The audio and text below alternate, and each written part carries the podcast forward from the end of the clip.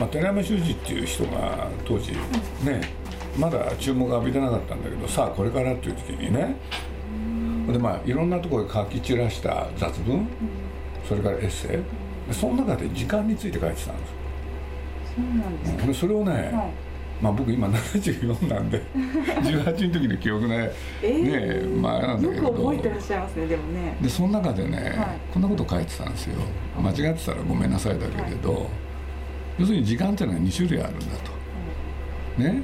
社会的な時間っていうのは24時間ですよね、それとはもう一個別途自分の時間っていうのがあると。そうするとね人がストレスを感じるっていうのはどういう時かって、ね、社会的時間が個人の時間を搾取する時って書いてあったんです。これは面白かったんですよね。すごい現代にも通じるそもう今なんかちょっと鳥肌立っちゃいました。うだからその搾取をされないように頑張ってきた多分僕は60年間っていうのか。うん、搾取されてダメだなと思って。だから自分の時間をとにかく大事にしよう、うん、それは思ってましたね。やっぱそれ18歳の時読まれたからなんかそういうふうにまあ自分の中で意識が、多分敏感だったんだだったと思いますね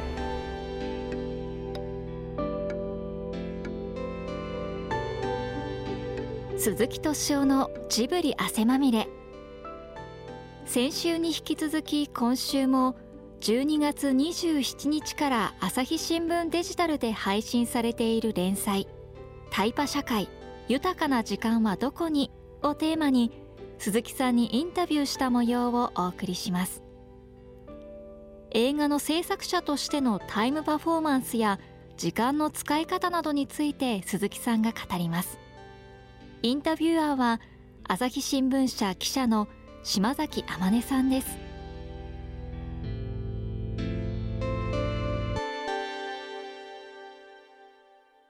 あなたがおっしゃったその時間の問題、はい。もう日々日常仕事の中ではねものすごい大きなテーマですよ。だから僕はそのね自分の時間が大事って言いながら常に一方で社会的時間の流れっていうのをすごい気にしてるんですよだってみんながどう思うかっていうのはそちらにねあるわけだから、だってそれ考えざるを得ないもんほんで監督が ね何しろねこの映画どんだけの長さになるか分かんないって言うから、そしたら僕が考えなきゃしょうがないでしょと。うん。なるほど。どっかでやっぱり社会的な時間の流れをこう頭に。無視はできない、それはそれをね無視できたら本当は幸せなんでしょうけれどああいう人と一緒にいたらね心配でやってられないですよね常に何やるか分かんないから。だからまあまあ僕刑事みたいな仕事でしょ？だから彼がどういう悪いことをやるかっていうのは常に見守ってなきゃいけない。だからなんて言うんだろう。あのなんて言うんでしたっけ？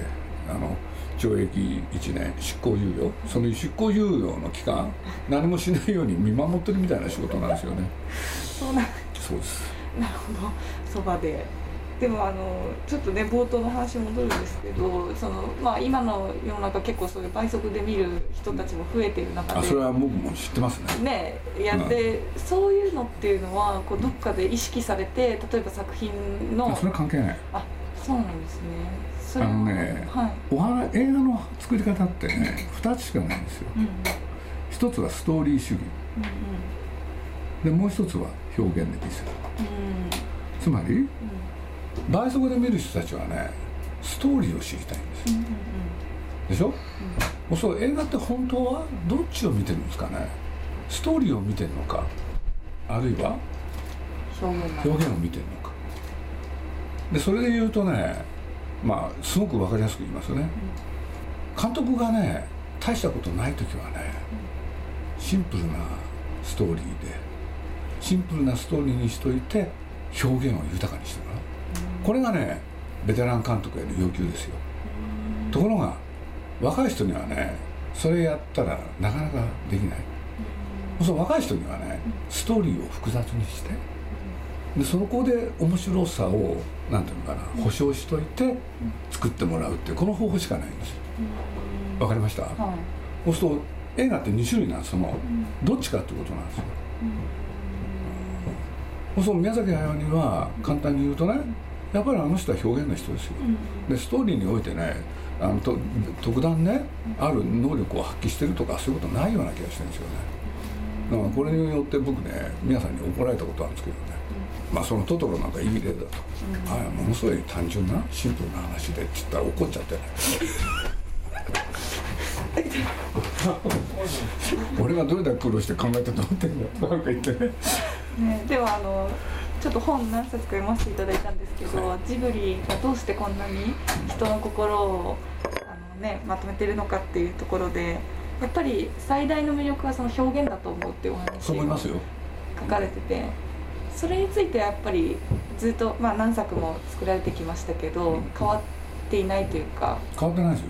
うん。だからジブリのやつはねそういうことで言えばね、あのなんだ倍速を変えにくい作品ですよねだってそこを早くしちゃったらね面白さが半減するんだもん。だからねあのスピード出ないようにいろいろやりますよね。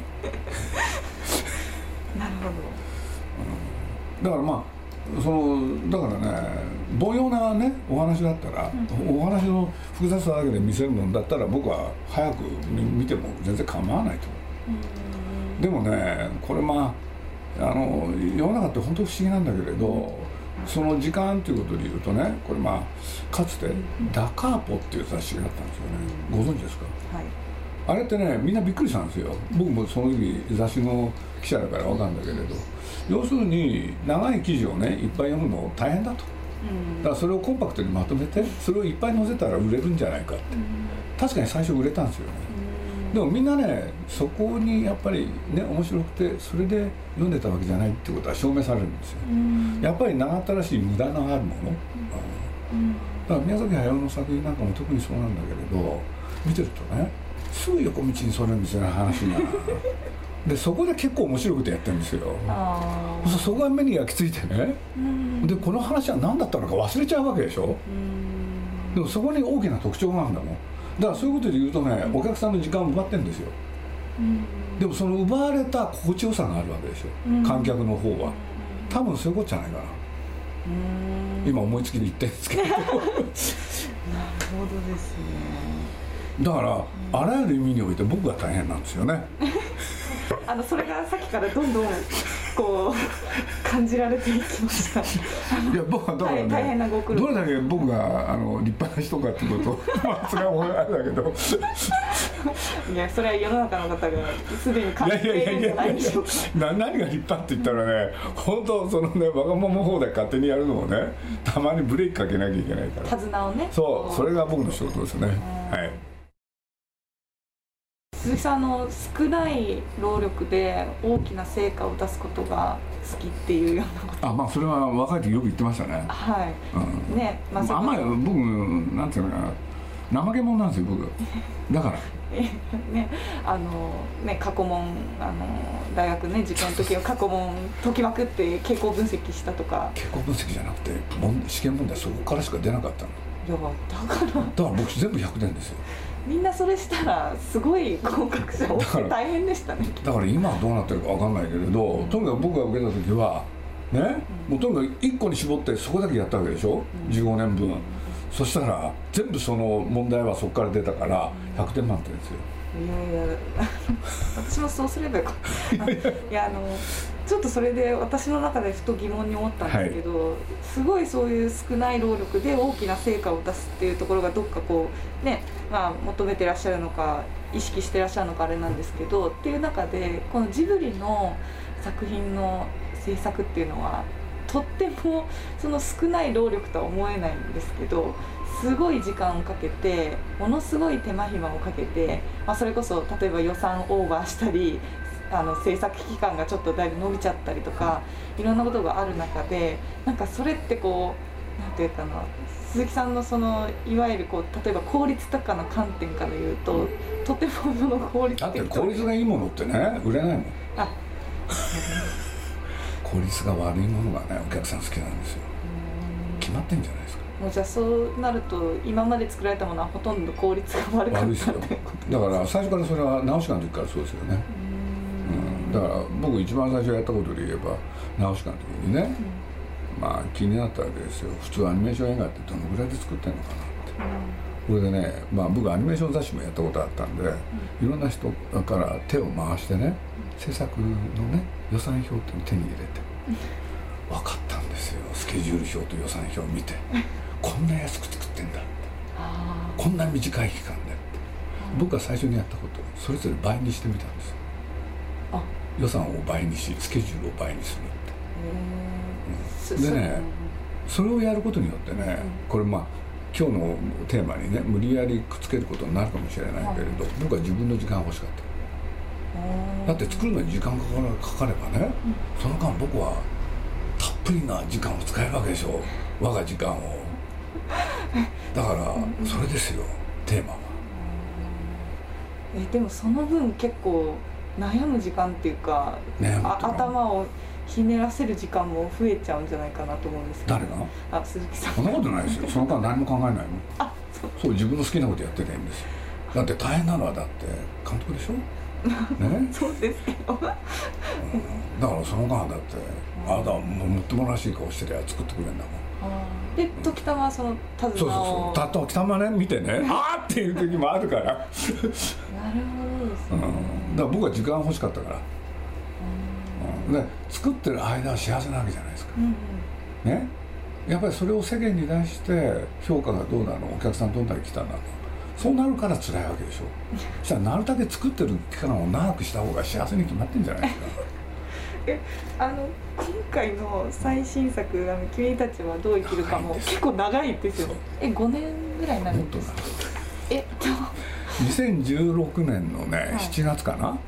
宮崎がねこんなものを作りたいって書いたんですよ。そっからですよね。僕本当はね10年ぐらいやってくんないかなと思ってた。これ言うとまずいんだけれど。あのちょっと、ま、待てない人たちが。10年間だって僕幸せな日々を送れるんですよ。あだって結果は出ないわけだから。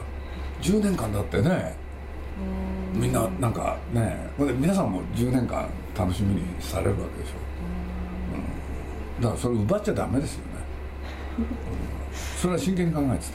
あこれ冗談じゃなく。ーじゃあその幸せな日々っていうのはだからだから今近づいてきてるでしょ、はい。そのなんかこの間も東宝がうるさくてね。あれ本当は発表したくなかったんだけど。ところがいよいよね発表ですよって言うから嫌だなと思って。そしたら僕の不幸が始まるんだもん。だってだって僕は時間に奉仕しなきゃいけなくなる。あでしょ？だってこの間だって本当幸せだったんですよ。好きなようにこうやって。ーじゃあ制作期間中本当に幸せな自分の時間をそれ長ければ長いほど過ごしている。僕だってね、はい。あのね出版社時代にねすぐ分かったんですよ。一番やりたかったこと仕事1個しかない。辞書を作りたかっロマンがありますね。たロマンじゃないんですよ。いやいやえ知ってます？あれ。い一冊作るのに何年かけるか知ってる？えものすごいね最低10年なんですよ。あともすると20年。はい。忙しいの最後だけだから。これも時間と関係あるでしょ？そうですね。ものすごくやりたかった。あ本当に。だからねあのまあ僕忙しい仕事もやったけれどそういう仕事も本当はやりたかったですよねだからまあ僕の自分がね、まあ、週刊誌っていうのをやったりそれから各週誌もやったんですよね、うん。で月刊誌やったでしょ、これで僕の仕事ってねそういうことで言うとねだんだん伸びてきたんですよこうやって。だんだんね長い時間かけるようになってきたんですよ、うん、でそのたまにそっちの方はね長い時間かけると中だるみがあるでしょそうすると作品に対する影響が出て悪いこともあるからどうやってそこら辺で機器を作ってそれでピリッとさせるかとかねそういうのあるんですけれど、うん。でも考えてるのはね常にやっぱりうん時間っていうのかそういうことですよね。ああいやちょっと最初冒頭に出したんですけどそのタイムパフォーマンス社会っていう言葉が、まあ、今年の新語っていうのにちょっと選ばれたりしたんですけど、これは結局まあ効率よく時間を使う？うんまあ、いかに、まあ、短い時間で大きなそれこそね成果というかパフォーマンスをあのあそれを勘違いしちゃいけないですよね。その短いのが10年の時もあるんですよ。うん。ね。だって今作ってる映画をねまあそういうことで言えばまあ、考え始めてからで言ったらもう本当78年かかったんですけれど、まあ、短いですよね。と思いますよ僕、うん、だからそういうことで言えばものすごいコストポストコストパフォーマンス、いい作品ですよね、見たらびっくりしますよ。こんなもの作ってたのかっつって。僕はびっくりしてますから、うん、本当はもっと時間かけたかっ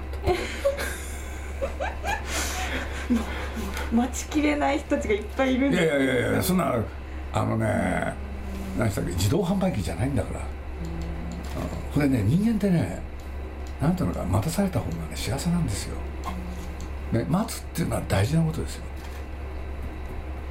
あの無駄が嫌いとおっしゃってあ無駄は嫌いですよ。あいたずらにね時間をね使うのは好きじゃないから。それは有効に使いたいですよね、うん、だからそれが多分最初に言われた30年ぐらいずっとニュースあまあね。かもしれないです、ね、かもしれないですね。そういうのにはだって必要なことだけねやればいいんだもん、うん、でも一方でそうやってねまだ朝日新聞読んでるとかね。ありがとうございます。でも僕東京新聞も読んでるんですよあまりの違いにねいつ日々驚いてるんです。これ取材と関係なく言うとね僕の同世代が朝日入った時記者って全国で何人だかご存知ですか？うちの記者ですそう。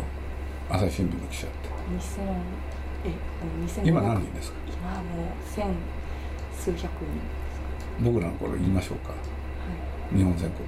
北は北海道から沖縄まで、うん、沖縄はいなかったけど8000なんです。わかります？みんな幸せでしたよね。だから僕それがね新聞社っていいかななんて気もしてね、うん、最初ね仕事を選ぶ時にねそういうことも考えないでもなかったんですなんか受け一応ね受けるだけ受けたんですけれど、ね、でもなあと思っていろいろあったんですけれど、うん、でも8000人ですよ。それはね変わりますよ、うん、面白いでしょ？本当ですね。今本当どんどんちょっと減ってきてる8000人時代はねだから僕ね結果として週刊誌の記者になったでしょ、うん、そうまあ要するにそれこそねいろんなところ出張だらけですよ、うん、でそこでお世話になったのはもう全部朝日の記者だ地方の、うん、だからやっぱり僕勉強になったんですよね、当時人工衛星っていう言葉があって東京を中心にねあのいろんなとこぐるぐる回ってる記者のことを人工衛星って言ったんですよね。で二度と、ね、要するに東京帰れない人たちなんです、うん、でもその人たちが面白かった。その人たちがねいろんなものを提供してくるんですよ、うん。うん、随分助かりましたけどね。いい表現ですね。そう。詳しいんですよだから僕。あ本当ですねだからまあ本当ね地方紙の地方のそういう記者の方には本当お世話になったんですよね。特に東京にそうやって本社があってそれで地方へ行く人たち、うん、その人たちのなんかね複雑な感じが好きだったんですね。でね起きた事件に関してものすごいネタ持ってるからどんどん教えてもらってそれ書いてたんですよいいですね。なんかまあそういう意味で言うとそのね無駄っていうかっていうのはやっぱりかける時間の長さとかっていう問題ではなくて。関係ないですよね。だから8000人がねちゃんと機能したらそれは面白い新聞できるでしょ、うん、だから僕ついまあねよく新聞関係のそういうところにお呼ばれされて。ね、新聞はこれからどうしたらいいでしょうかって言われるとね時間を無駄に使いなさいって言いたいですよね、うん、その方がいい新聞できるに決まってるもん時間を無駄に使いなさいっていうのはどうどういう意味ですか？だって記者が勉強する時間がなきゃいい記事できないじゃないですか、そのためにはあっち見たりこっち見たり。ということでしょ？多分、まあ、今回のだから作品もなんか壮大なファンタジー作品。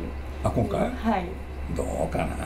まあそれはまあ僕ねそれもね、はい、まあ、ちょっと時間とは違うけれど内容ってね僕今回ね、はい、あんまり言うつもりないんですよね、だってそれね皆さんが楽しもうと思ってることを奪うわけじゃないですか、それは奪っちゃいけないですよね。そういう待ってるねどういう内容かっていうのを待ってる時間も一つ。だからこれ1枚だけでいいんじゃないかと思ったんですよ。でも宮崎はすごい喜んでくれたんですけど彼ね描いた絵なんですけれどね。本当は全体があるんですよ。あこうやって喋り出すと終わっちゃう。んですよ喜んでくださったんです、そうです。あそう。ちなみにあの最近ね出された本の一番最後の方ですかね「あのオールアバウト」ああれ。はいあれも拝見したんですけど、一番最後の方にちょろっとだけ書かれてたんですけどなんかあのこれのさらに次のあの映画の企画も立てててなんかすでに脚本もできていると。あそれはね鈴木さんとお、うん。あの宮崎さんでプロデューサーを2人で務める、うん、でそれやると楽しいななんて思ってたんですけれど、はい。なかなかね、はい。お眼鏡にかなう人がいなくて。おお眼鏡にかなう人がいるんですけれどやってくれないんですよね。そうなんです。よ。えそのさらに次の作品っていうのはなんかあの、まあ宮崎は作りたいでしょうね。やっぱりこれで世に問うてでまあいろんな評価あると思うんですけれどそれを聞きながら耳にしながら次何やるかまあ本人考えるでしょうね。でまあどうなるかわからない。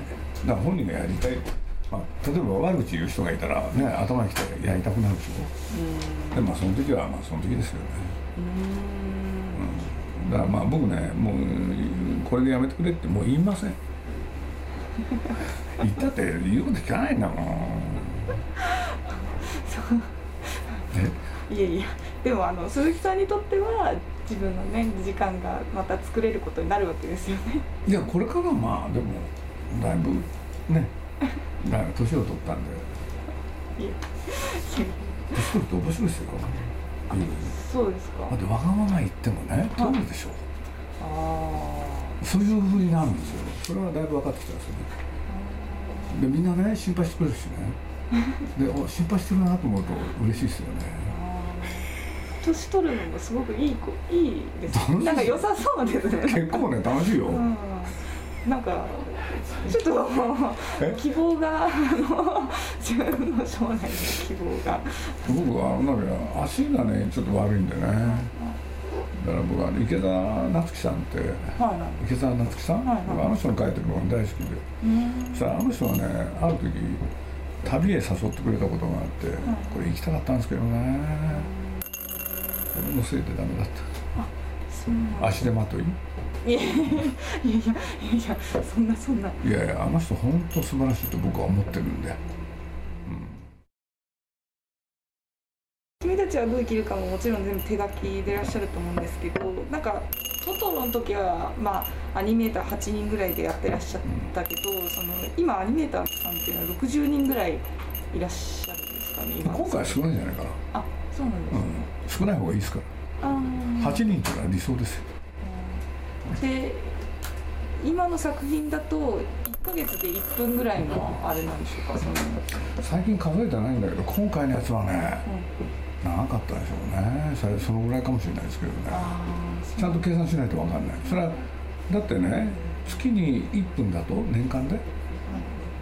え？年間で？12分でしょ？はいそうですねそう10年で120分でしょ。そうつまり1分じゃないですよね。2分ぐらいやってんじゃないかあーぐらいなんですねでもな多分ね。でもそれは世界で言ったら当たり前ですよ。世界のね長編アニメーションって大体そうだから。でも本当本にも書かれて面白いなと思ったんですけどやっぱナウシカとかでもほら最初に絵を見せられてどれにしますかって3種類一番あの1日1枚描けるか描けないかのものを選ばれたっていうのも。だってそれすごい絵だった。まあそれ実際漫画になってるんですけれど。そうですね。そう。うんなのでやっぱりそこはこう、ね時間がかかるものだ時間とお金かけたものってね結局ねやっぱりねいろんなものを生み出してくれる。ねお金だけお金も生み出してくれるし。やっぱりねちょこちょこってやったものってね生み出してくれないですよ何も。だから少ない努力で大きな成果ってのはそれですよね。だって1日1枚しか書けないわけでしょ、だからそれはねそういうね環境を与えるっていうのは僕大事なことだと思ったから逆に言えばねできるっていう話なんですよ、うん。これでいくらなんかなんか言っちゃってね。それはねこれで生活できないからもっと高くしてよとかね、うん。でもしょうがないですよね。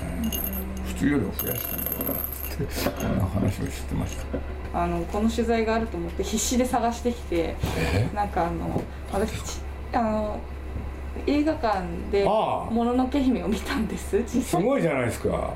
で多分6歳かなの時なんですけどあの、ねえ。いやいや全然上手。上手。あの絵が描くの私結構好きであの昔結構それこそ、まあ、ジブリはほとんど見させていただいてるんですけど主人公をね結構描いたんですよ。うん。で素晴らしいこれ覚えててこれを書いた時のこととかでなぜかまあちょっと親が撮ったんです鈴木さんのタイパ社会。